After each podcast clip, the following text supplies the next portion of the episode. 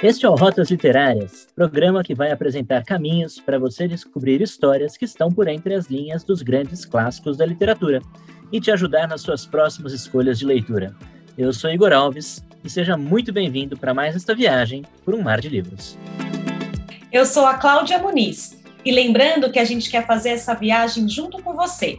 Fique atento em nossas publicações no Instagram, no arroba RádioTVFAP, para deixar suas perguntas, comentários e sugestões de livros para trazermos aqui. Nesta temporada, a nossa rota literária passa pela África. Partimos do Egito e estamos agora na Nigéria. E ainda vamos visitar Moçambique. A terceira autora desta temporada é a nigeriana Chimamanda Ngozi Adichie, e a obra que vamos debater é Hibisco Roxo. E estamos recebendo aqui hoje Jéssica Matos, cantora, professora e dona do canal do YouTube Jéssica Matos. Bem-vinda, Jéssica. Muito obrigada, estou muito feliz de estar aqui, gente. Adorei esse convite, vai ser um prazer falar sobre a Chimamanda.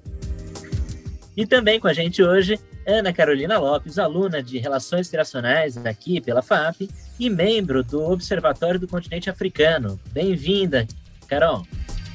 Eu que agradeço o convite, muito bom estar aqui para falar sobre a Nigéria. Antes de começarmos a falar sobre a obra, vamos conhecer um pouco mais sobre a história da Chimamanda, com Laura Hernandes, aluna de cinema da FAAP.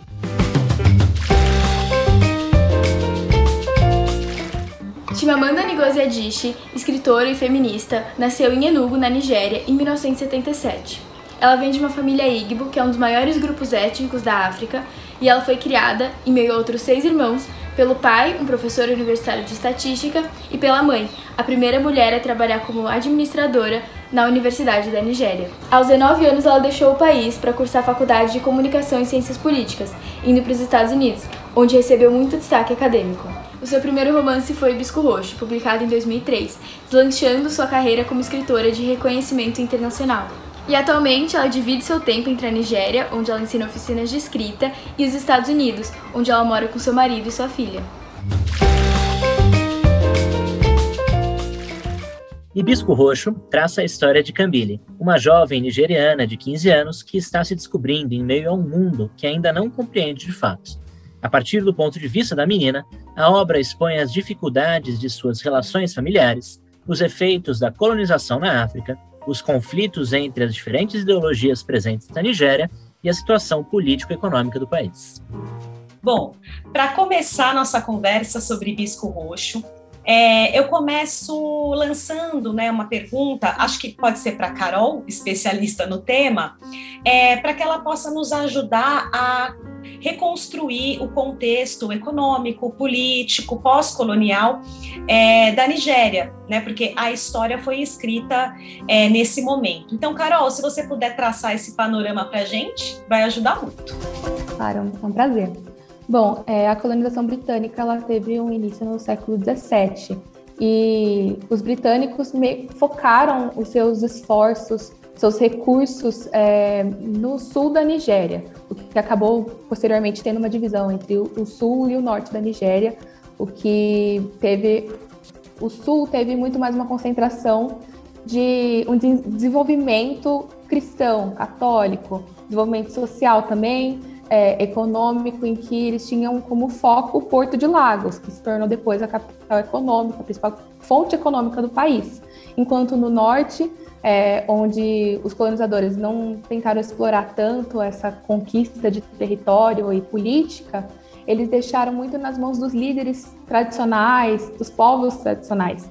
E eles, com uma influência muito forte do, do da religião muçulmana, eles não aceitaram essa catequização. Então, acabou que o seu desenvolvimento social é, ficou muito pobre, tinha um, um, alto nível de analfabetismo, o que acabou que o sul ficou muito mais forte. E aí é onde se encontra a capital que a Chimamanda descreve no livro, que é Enugu, que é uma das capitais econômicas.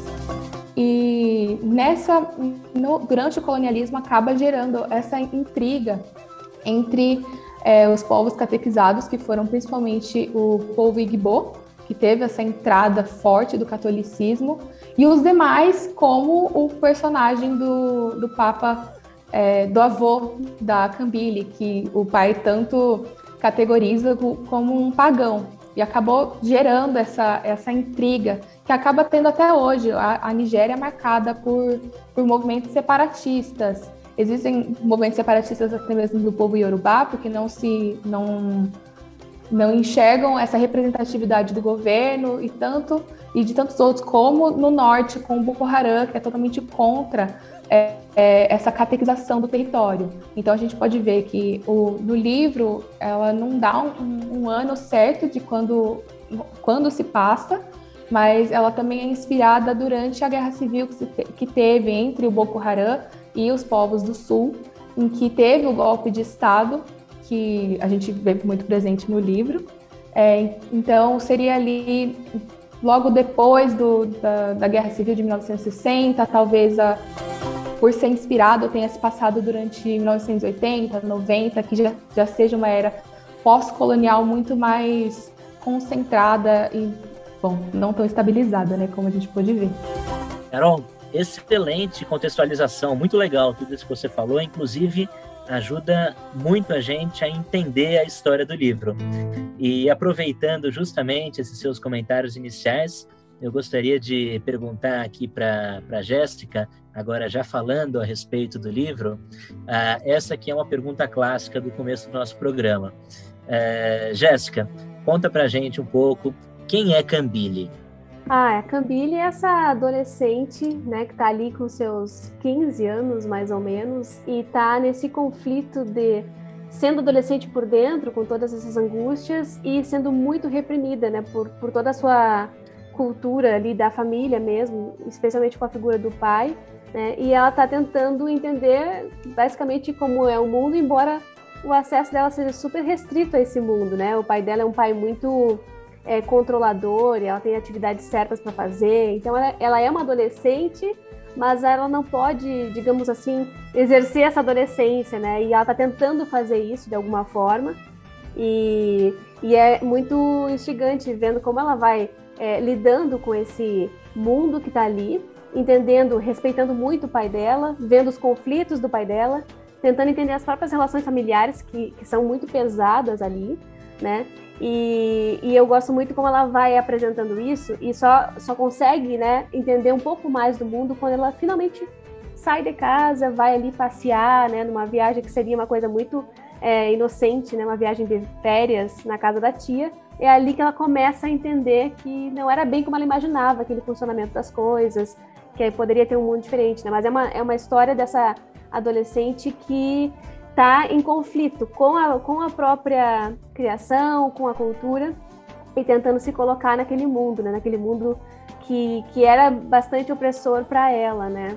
É, e é importante a gente também deixar claro que a história é narrada pela Cambile, né? Ela é a personagem principal e o livro é escrito em primeira pessoa. Ela conta pra gente é, e também a história começa é, com no, no, dia do Domingo de Ramos, né, em que é, o Jaja, que é o irmão da Cambile, é, desobedece né, às ordens ali da, da cerimônia religiosa cristã católica, ele não comunga e aí o pai fica extremamente enfurecido, chega em casa, aplica uma pena, né, porque ele não comungou durante a celebração da missa. E aí a Cambile é, começa a contar a, é, a, história dessa fase, né, dessa, dessa época, é, com base nesse episódio que para ela é muito marcante. E aí, Carol, também ela lançou a pergunta para você: de que modo esses acontecimentos políticos, os efeitos da colonização também interferem né, na, na? Como que ela percebe é, e faz essas leituras né, durante esse momento da vida dela? Bom, com a colonização britânica e, como eu disse, da catequização forte do Sul, é, a gente também pode perceber que a catequização não foi somente do território, mas também da mente. É uma colonização da mente, em que o pai ele, ele reproduz muito esse discurso de que pelas pessoas não serem cristãs, por aqueles que seguem com, a, com os costumes tradicionais, são impuros, são errados, não têm um bom senso. E é isso que a colonização fez, fez, fez os povos africanos acreditarem que realmente eles eram inferiores. E isso que a gente vê, mesmo que o pai da Cambile, ele perante a sociedade seja um progressista, seja contra o golpe militar, dentro da casa dele ainda tem essa, essa mente muito fechada, mesmo que ele não, não, não reconhece seu próprio pai por, por não seguir uma religião católica, por não ir à missa, à igreja, isso acabou sendo passado para Cambile é, durante a sua criação. O Jaja, desde o começo do livro, ele, ele se mostra como um movimento contrário, né? Então, ele sempre foi muito curioso sobre a religião do, do avô dele, sobre o resto dos familiares, que, por mais serem católicos, não eram tão fervorosos como o pai. Então a gente tem muito esse, essa característica, né, da colonização da mente e de se sentir inferior perante uma cultura europeia que foi imposta. E aí eu, eu lembro que existe um debate no, no livro que é interessante sobre a forma de, de tratar da religião do avô, né? Porque para o pai da Cambile, que é um católico fervoroso, é, o avô é um pagão, né? Enquanto que para a irmã, né, do Eugênio, pai da Cambile, o avô é um tradicionalista, né? É, Jéssica, como que você vê essa relação ou essa oposição é, discursal aí entre o paganismo e o tradicionalismo religioso? Esse é um tema que, na verdade, eu gosto bastante de ver, porque é, sempre que trata dessa questão de que o que é o meu, é o, o, que eu cultuo, é o correto, é o, é o aceito, e o que o outro cultua é algo absolutamente é, errado ou é da, do âmbito da superstição, são temas que sempre me, me chamam muita atenção, né? E eu acho que, para mim, é um dos pontos altos do livro, assim, a figura desse avô, desse avô que é, segue cultuando as suas próprias tradições e que não se vende, digamos, né, para esse sistema, é, é uma forma de preservar essa, essa cultura e demonstrar a própria identidade do povo Igbo, né? Então, para mim, sempre que o avô aparece, é de uma é, uma, é de uma sensibilidade que eu acho é, muito bonita, assim. E, e, esse filho, né, o Eudine, ele ele não concorda com o pai e ele faz de tudo para romper com esse pai, mas ao mesmo tempo é, é, é esse pai que é, é, a origem dele, né? Então, para mim é, é, sempre muito bom ver quando tem esses confrontos de, de cultura, assim, e especialmente porque tem essa outra parte da família que não, que, que respeita aquilo que o avô faz, né? é, a tia Ifeoma, que é uma das minhas personagens preferidas do livro também. E, e eu acho que faz a gente pensar, acho que a Chimamanda faz muito bem isso, de colocar na voz dos personagens esse conflito entre o povo, né? Que é uma coisa que dificilmente a gente vê. A gente vê, às vezes, pessoas estrangeiras falando sobre isso, e aí é sempre um olhar de fora. Mas a Chimamanda, ela coloca o dedo na ferida das, das próprias feridas, digamos, né? Do, dessas influências, dessas contradições que existem.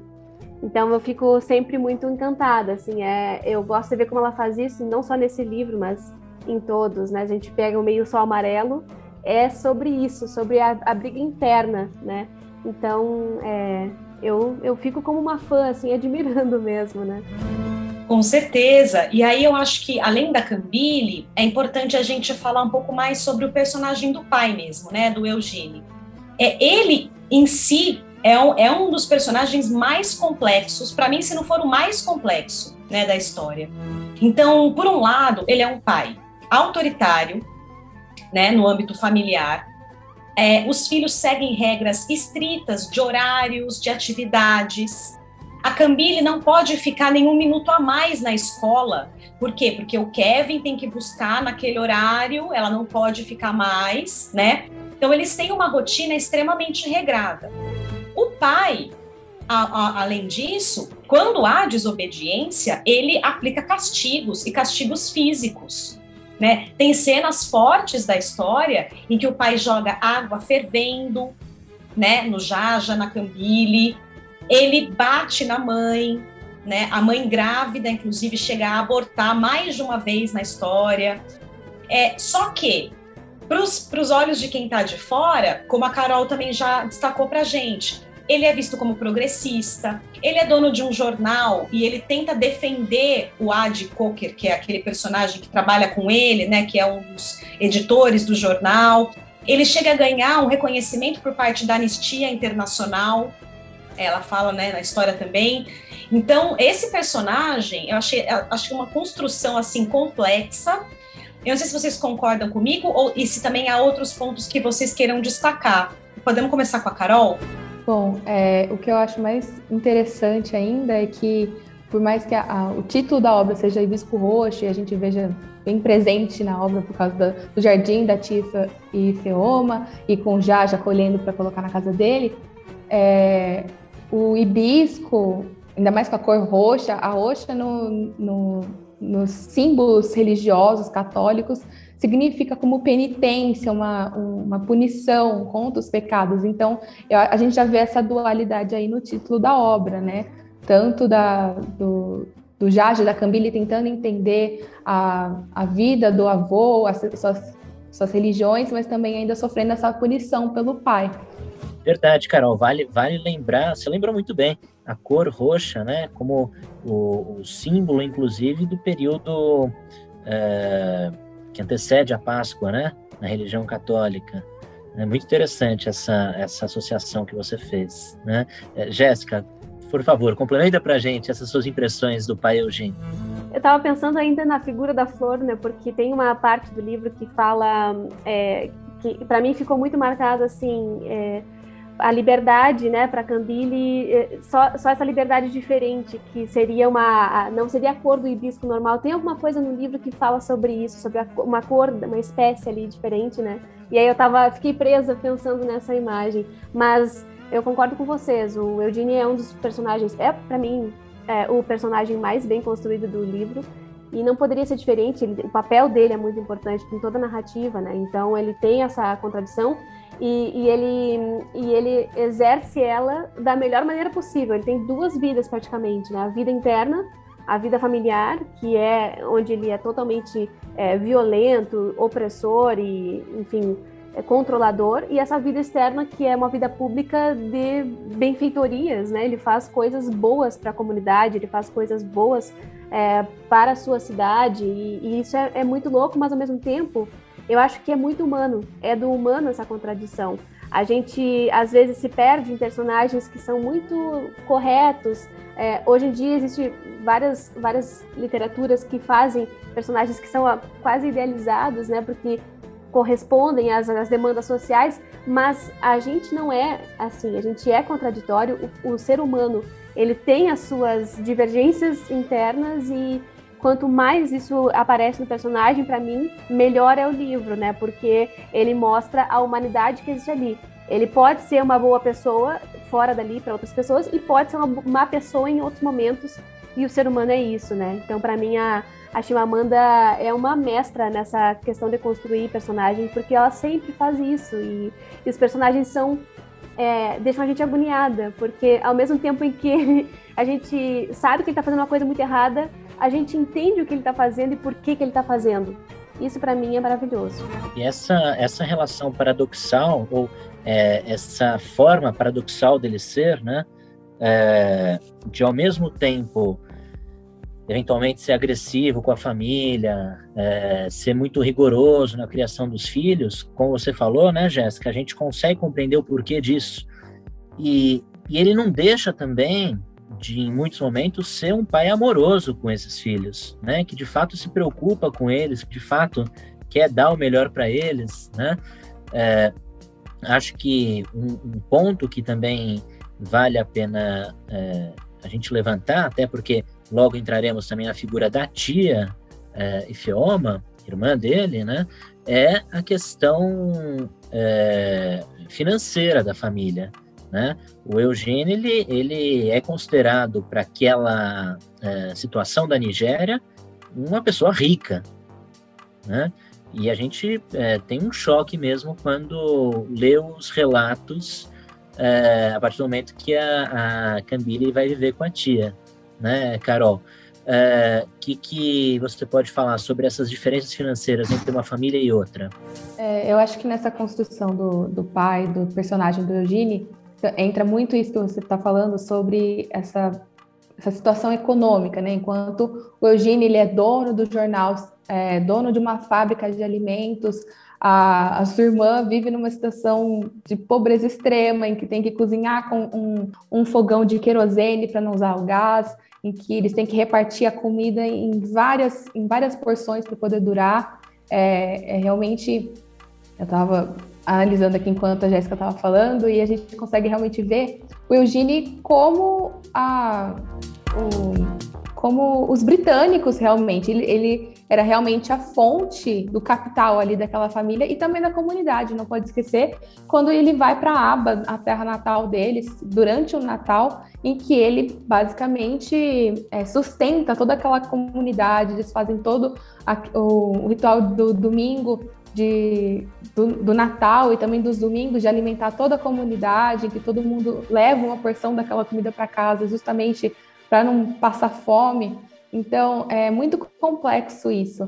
É, o Eugene, ele é um, um personagem que também é, a gente viu que ele é muito opressor, por mais que ele é, castigue os filhos tanto, é, você falou, ele é muito amoroso ao mesmo tempo, e até mesmo, eu não sei se eu posso dar um spoiler aqui, mas no final do livro, quando o avô da Cambile morre, e mesmo sendo um enterro pagão, é, como o, o, pai fala, ele faz questão de pagar, mesmo ele achando que os pagões fazem enterros grandiosos, porque eles são.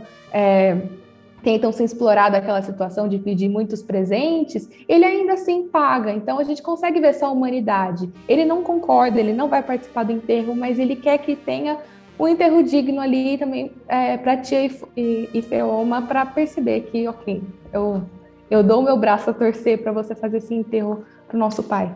Eu estava pensando aqui nessa questão econômica ainda, e eu fico lembrando dessas personagens que, assim, ao mesmo tempo em que a família do, do Eugene tem tudo, digamos, em comparação ao resto do, das pessoas, né, da sua comunidade, tem acesso à educação, é, as crianças vão para uma escola boa, eles têm comida, têm eletricidade, têm, têm todos os recursos é, possíveis ali naquele contexto, eles não têm nada, porque eles não têm a liberdade não tem liberdade de pensar. Então, eu acho legal essa, esse antagonismo entre a, o poder econômico e, o, e, o, e, ao mesmo tempo, a falta de liberdade.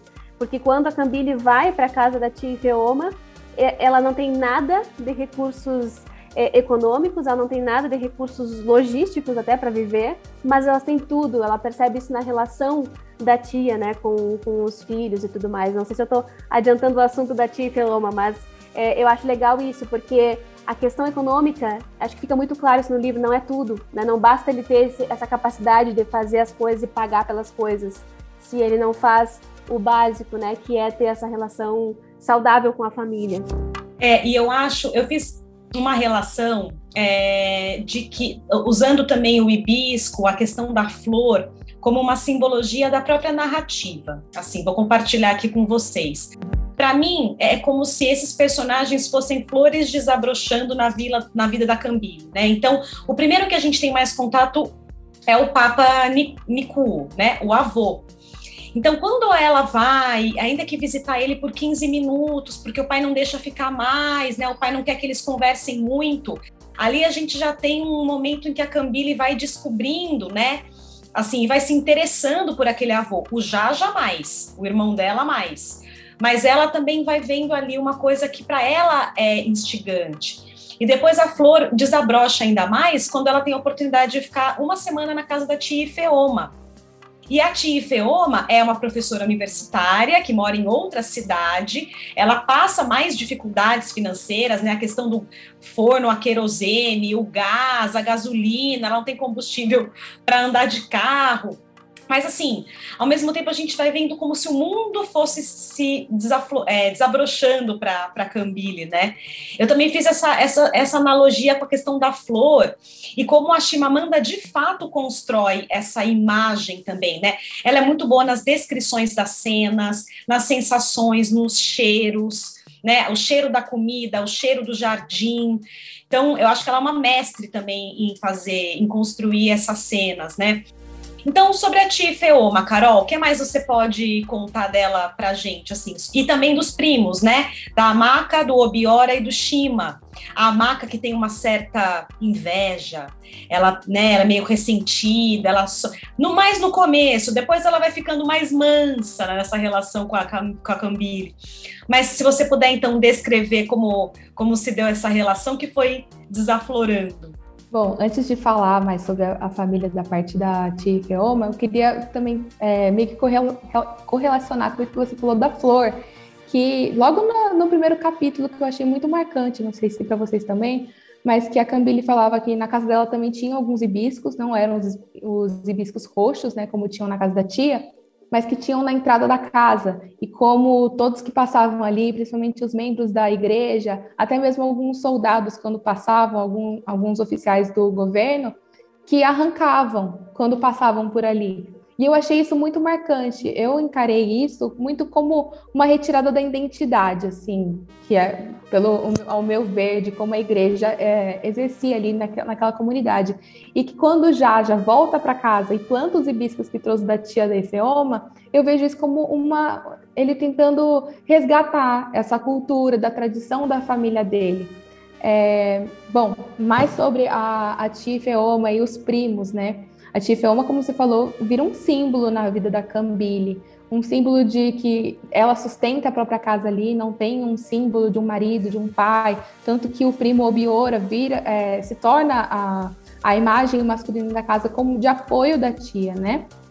E a Maca, eu já não vejo ela tanto quanto com essa imagem de, de rancorosa ou invejosa. Eu acho muito que ela a, a Maca foi muito com uma imagem distorcida da, da Cambile, que é muito um ponto que a Chimamanda traz muito com isso do o perigo da história de uma história única. Tanto a Cambile quanto a Maca, elas não se enxergavam em sua, em sua essência completa. A Cambile era muito receosa de falar alguma coisa pra, por causa da Maca é, a julgar ou sobre é, ela não saber cozinhar, não saber descascar uma mandioca.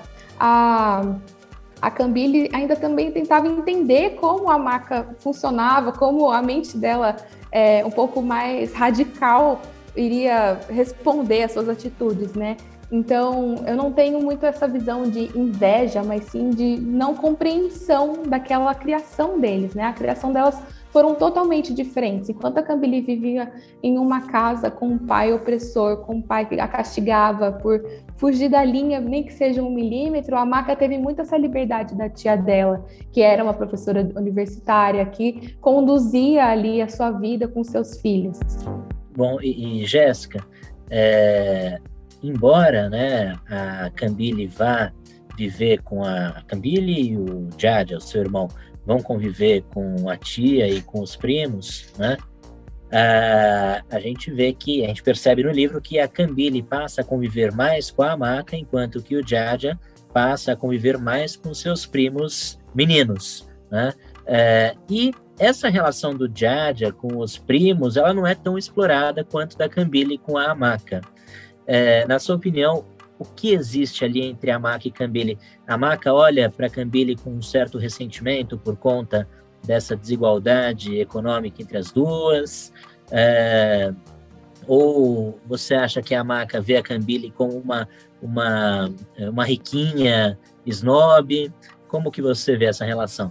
Eu acredito que é mais uma questão de, dessa estranheza entre uma pessoa que, uma menina que foi criada com tudo nas mãos, digamos, né, com a Cambile e a Maca não. Então tem um, um certo eu acho que é coisa de adolescente, na verdade, você falando em termos bem comuns, assim, porque adolescente tem esse negócio de competir, de observar e, e vai construindo a sua identidade sempre olhando para o outro, né? Então, acho que nesse começo é mais uma questão de, de, de idade mesmo, em que elas estão ali se reconhecendo e percebendo essas diferenças, mas não acho que seja um, um algum ressentimento que depois perdure, né? Acho que é, é só um estranhamento inicial e, e elas é, elas funcionam é, como essas duas espécies de hibisco, né? Acho que dá para gente, já que a gente falou tanto dessas flores, né?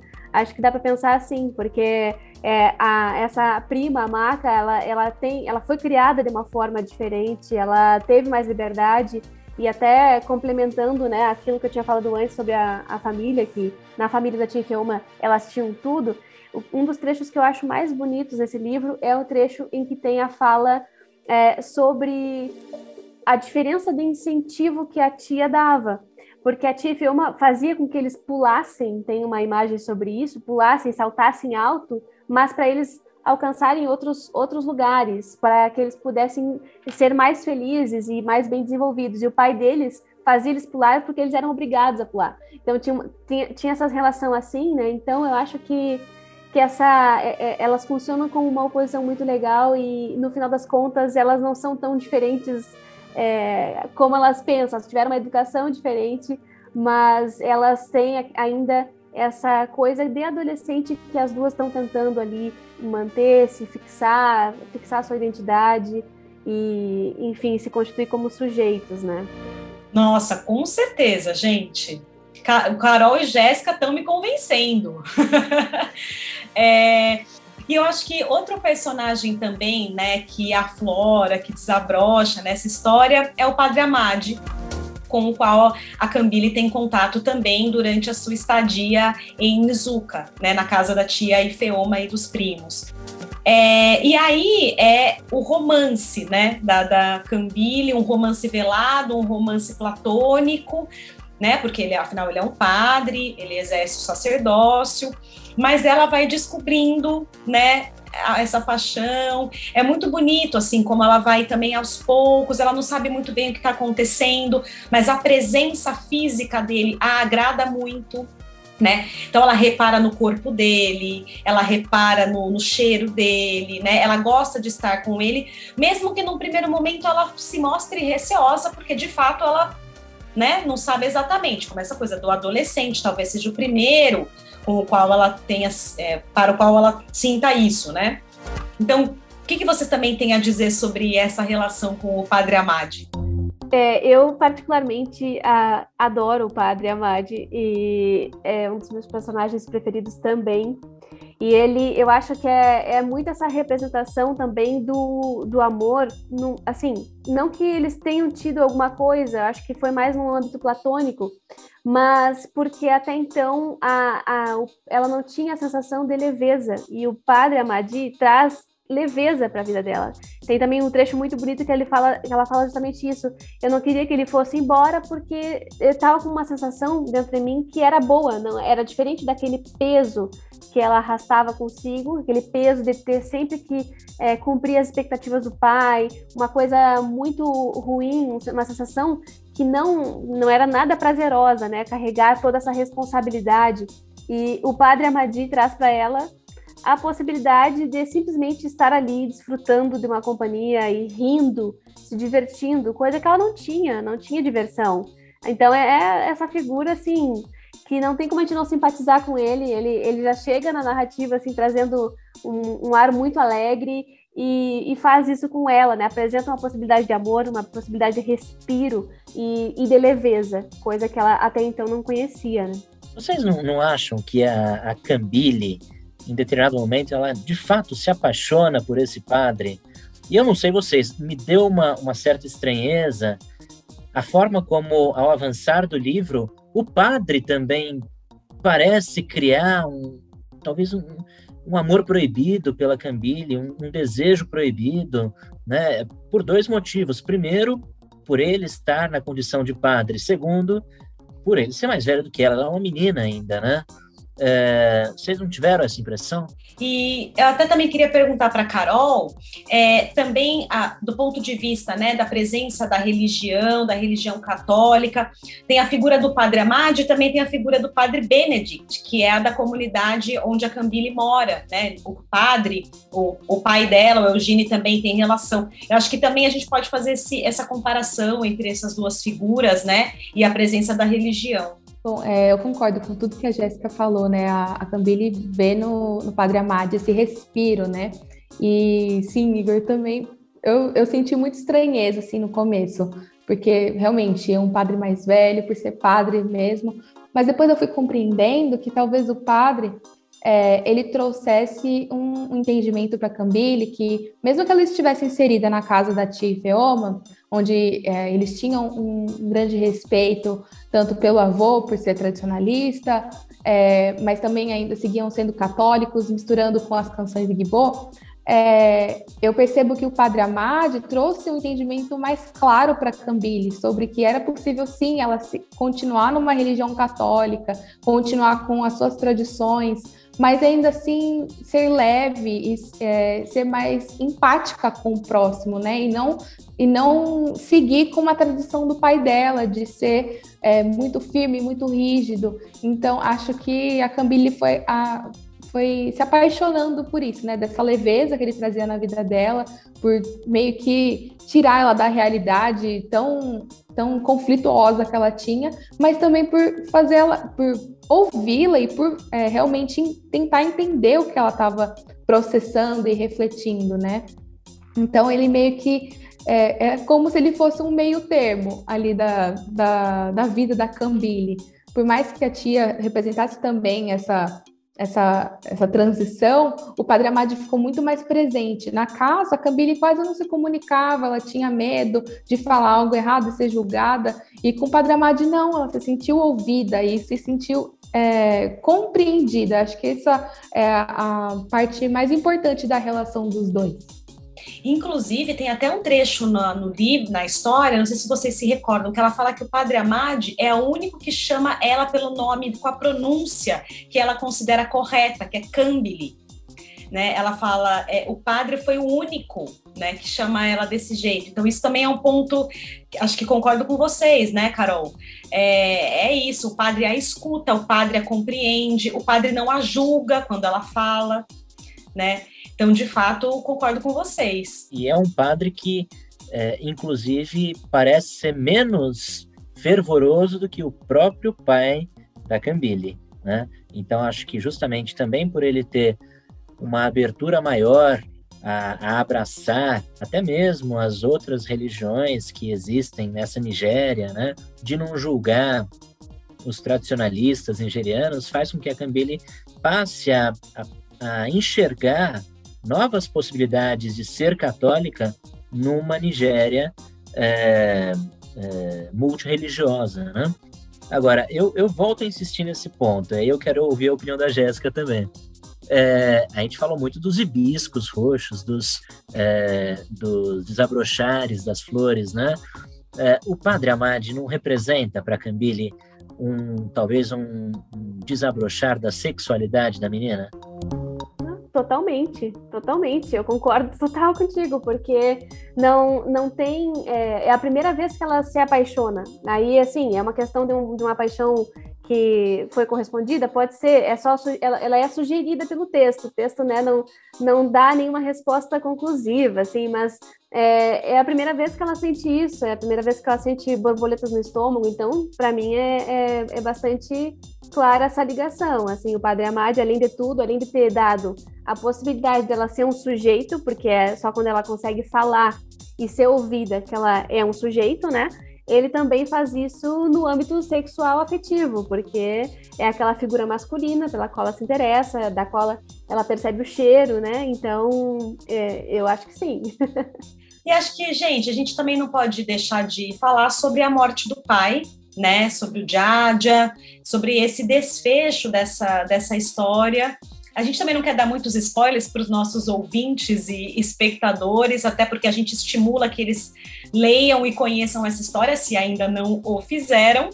É, então, assim, o que, que vocês também têm a comentar sobre, sobre essa cena, esse episódio da vida deles, né, dessa família? Bom, eu durante a minha leitura eu confesso que foi para mim foi algo muito repentino, porque um pouco antes da morte do, do, do Papa, é, a Cambile estava ali na casa da, da tia Feoma, estava passando as tardes no estádio com o Padre Amade, passando as tardes com a Maca. E tudo bem, tivemos alguns episódios da mãe dela voltando para a cidade ali para contar o ocorrido, mas a, a Cambile estava vendo num, num, em um momento muito de fuga da realidade. Ela estava ali muito tranquila. E aí, de repente, receber uma, uma notícia do pai, da morte do pai, para mim foi foi muito de repente, eu fiquei muito chocada. E ainda mais com, com os acontecimentos que foram decorrendo, né? Com a, a mãe, eu não sei, eu vou dar esse spoiler então, mas eu recomendo muito que vocês leiam, porque é uma passagem que a Chimamanda constrói muito bem e que realmente choca a gente.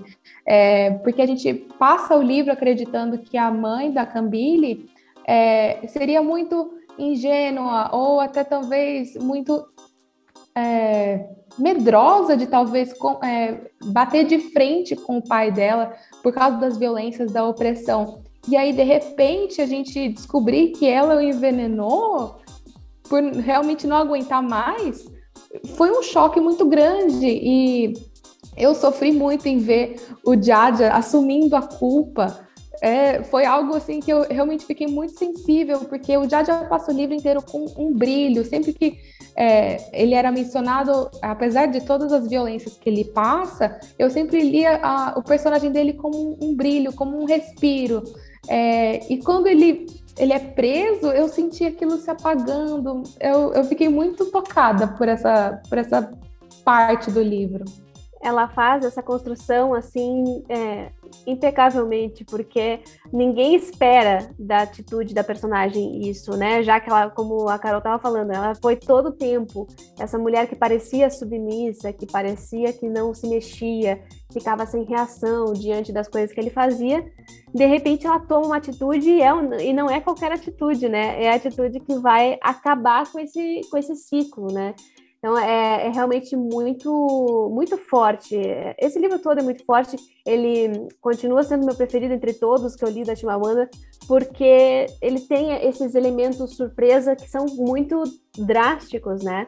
Inclusive na figura do Jaja é, tomando essa responsabilidade para si, né? Acho que é uma passagem muito forte, muito simbólica da adolescência para a vida adulta, né? Agora ele assume esses é, a família, praticamente, né? Já que ele assume esse posto. Então é realmente um livro assim que vai, vai tocando a gente do início ao fim, né? Uma pena que a gente contou aqui é, vários acontecimentos, mas isso não estraga o livro de jeito nenhum. É, tem, tem muito detalhe no meio desses, desses pequenos spoilers que a gente deu, né? Jéssica, eu, eu queria fazer uma última pergunta para você, aqui referente à estrutura do texto, é, que eu particularmente achei muito interessante. Né? O, o texto começa com o Domingo de Ramos, que à medida que a gente vai lendo, a gente descobre que é um acontecimento posterior à, à presença da, da, da Cambile e do Jaja na casa da tia. Né? É, explica só para a gente um pouquinho essa estrutura, é, para a gente poder já encerrando o nosso programa. Uhum. O livro está dividido em três grandes partes, né? E a primeira é justamente o clímax, seria o clímax da história, só que a gente só vai se dar conta disso no final. O que a Chimamanda faz é inverter um pouco a lógica da, da narração, porque a gente espera que a narração comece é, num clima muito leve, muito lento, e gradativamente vá progredindo e chegar num clímax então ter o desfecho. Essa é a estrutura clássica da narrativa desde o Aristóteles, né? Então a gente está acostumado com esse tipo de história bem linear. E o que a Chimamanda faz é bagunçar e colocar a gente da frente de um, conflito ali, depois explicar, ela volta para o passado, na né, parte do, do meio do livro, né, na segunda parte, conta toda essa vida pregressa deles, praticamente, apresenta esses personagens, e aí na terceira parte a gente tem o, o desfecho, né? Então ela, ela brinca muito com a gente e isso foge da, do padrão de narrativas, foge do padrão de narrativas africanas também. Ela é bem diferenciada nesse sentido, né? Ela sempre faz alguma coisa assim de mexer na estrutura. Por isso eu gosto tanto. Com certeza. Obrigada, Jéssica. E agora, Carol e Jéssica, a gente costuma pedir para as nossas convidadas e convidados alguma dica de músicas, livros, filmes, séries é, produtos audiovisuais de maneira geral, que vocês tenham lembrado, que vocês tenham feito relação com a história do hibisco roxo. Então, podemos começar com a Carol. Qual é a sua dica? Bom, eu sou totalmente apaixonada pela Nigéria, né? Então sou um pouco suspeita. A Nigéria também é um foco é, do cinema africano, né? Mas o, o, um livro que eu relacionei muito com esse do Hibisco Roxo foi um livro do Shino Achebe, que é O Mundo se Despedaça. Ele também trata desse momento político da Nigéria durante, é, durante e depois da independência, né? E o Ashino Achebe, ele é um dos grandes escritores africanos. Então, acho que não tem como a gente deixar de lado isso. E ele é também uma grande referência para Chimamanda, né? Que foi um dos primeiros uh, grandes escritores a se destacar é, no mundo afora, assim. Eu vou até pegar o gancho aqui, vou, é, vou indicar um outro livro, porque eu não sou muito, não tenho muito conhecimento de cinema para falar para vocês e de música que eu me lembrasse, não aconteceu de lembrar com esse livro, mas de uma história assim. E aí eu lembro do Preço de Noiva, da Buti Mecheta, que é também uma das grandes escritoras da Nigéria, é, precedeu ali a, a Chimamanda, ela é mais contemporânea do Chinua Achebe. E eu vou indicar o livro Preço de Noiva, que é esse me lembra muito a Cambile, no sentido de que também tem uma personagem adolescente, uma personagem adolescente que está é, tentando entender o mundo à sua volta. Acontece logo no começo a morte do pai e ela precisa voltar para o interior. Ela morava em Lagos, ela volta para o interior de Ibusa e lá ela vai ter que é, se aclimatar naquela cultura da família dela que ela não entende, que não faz o menor sentido, mas tem essa coisa muito forte do adolescente, adolescente tentando romper com aqueles padrões e, e tem personagens muito instigantes também, então recomendo muito fortemente. E você, Igor, o que, que você indica pra gente? Olha, Claudinha, eu, eu geralmente busco referências, né? É, ou em filmes, né? É, mas hoje não. Hoje eu vou dar uma referência aqui de um livro que, inclusive, é da própria Chimamanda, é, porque eu acho que, de certa forma, dialoga também com o Hibisco Roxo. É, em 2020, o pai da Chimamanda é, faleceu né, durante esse período da pandemia de, do, da Covid-19. E ela é, escreveu um livro refletindo sobre esse assunto que se chama Notas sobre o Luto, é, publicado recentemente, agora em 2021. Então, fica aí a minha dica é, sobre essa obra, que é uma obra, não é uma ficção, né? É uma, uma reflexão dessa que é uma das autoras é, africanas mais lidas da atualidade e que certamente ainda vai deixar muita coisa importante para a gente. Bom, da minha parte, acho que não, a gente não pode deixar de indicar os dois principais TEDs né, da Chimamanda, o perigo de uma única história e o todos devemos ser feministas, né? Acho que são dois TEDs imperdíveis para a gente conhecer é, a Chimamanda não só como escritora, mas também como ativista, né? Como estudiosa é, e também é, a, a, participação dela no programa da TV Cultura Roda Viva esse ano. Ela esteve no Roda Viva em 14 de junho de 2021. O programa está disponível no YouTube e, e no Spotify. Então, acho que vale a pena. Essa entrevista da Chimamanda é excelente. É, as, as, as, jornalistas perguntam não só sobre literatura, mas sobre a vida dela nos Estados Unidos, porque ela tem uma vida nos dois países, né? Ela mora um tempo nos Estados Unidos, um tempo na Nigéria, ela faz esse vai e volta. Inclusive, quando o pai dela faleceu, ela passou um tempo na Nigéria novamente. É, então, é, eu recomendo tá? E por último, um filme brasileiro. Eu me lembrei desse filme é, é um filme brasileiro chamado Casa Grande, dirigido pelo Felipe Barbosa e lançado em 2015. Está na plataforma Netflix. E o Casa Grande, para mim, a relação é no sentido do contato com é, outras. É, outros lugares da cidade, nesse caso, né? Contato com outras pessoas que permitiram com que o personagem principal também desabrochasse. Ele era um menino que vivia muito é, ali na sua bolha, digamos assim, né, no seu colégio, com os amigos da mesma classe, na sua família, não tinha muita visão para fora disso.